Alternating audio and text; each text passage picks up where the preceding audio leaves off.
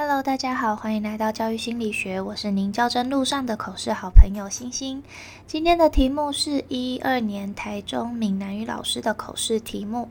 跟大家说，其实我是闽语专长，但我觉得我考闽师应该拼不赢学长姐跟学弟妹，所以我从来没有考过闽南语老师。但是从进入学校环境开始，每年都有教闽南语，所以回答今天的问题还可以。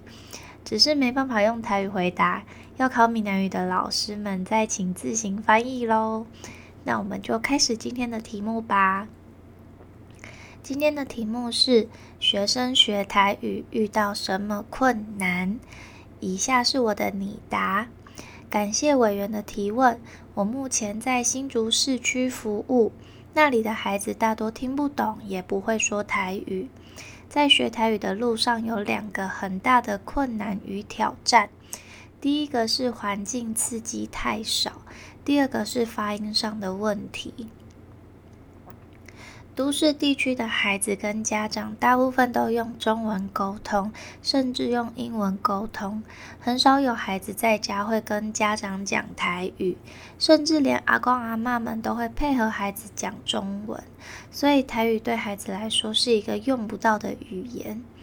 那既然用不到，孩子就没有学习动机，也没有学习兴趣。所以我曾经担任六年级的闽南语科任老师，孩子在刚开学的时候就直接跟我说，只要碰到闽南语课就会头很痛，希望我不要对他们太严苛。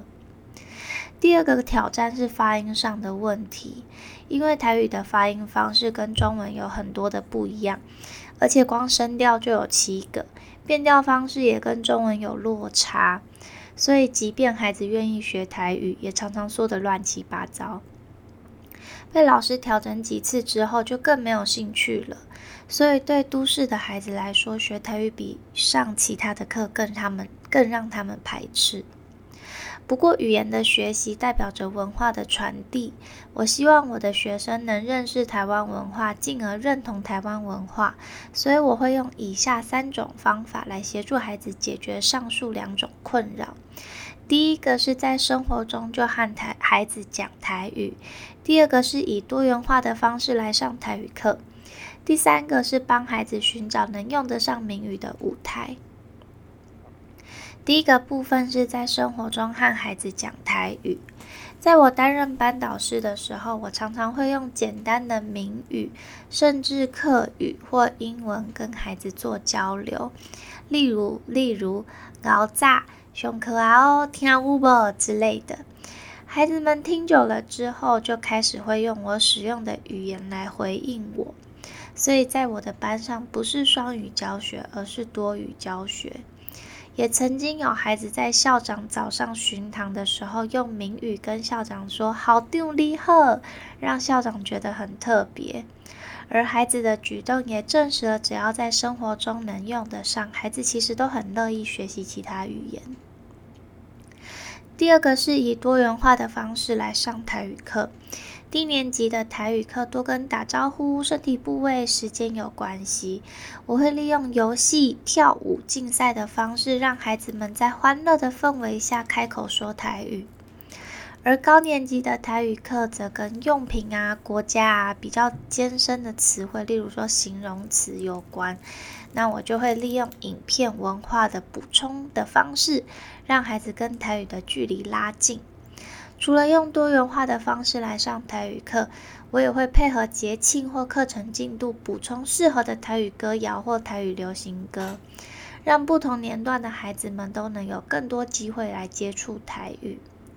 第三个是帮孩子寻找用得上的舞台，例如才艺表演或是国语文竞赛等等的。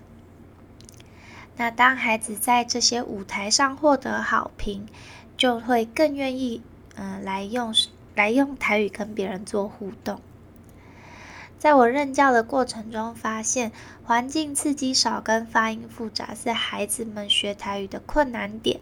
但是透过提供环境刺激、丰富教学方式，还是能让害怕台语、讨厌台语的孩子爱上台语课，进而学会使用台语。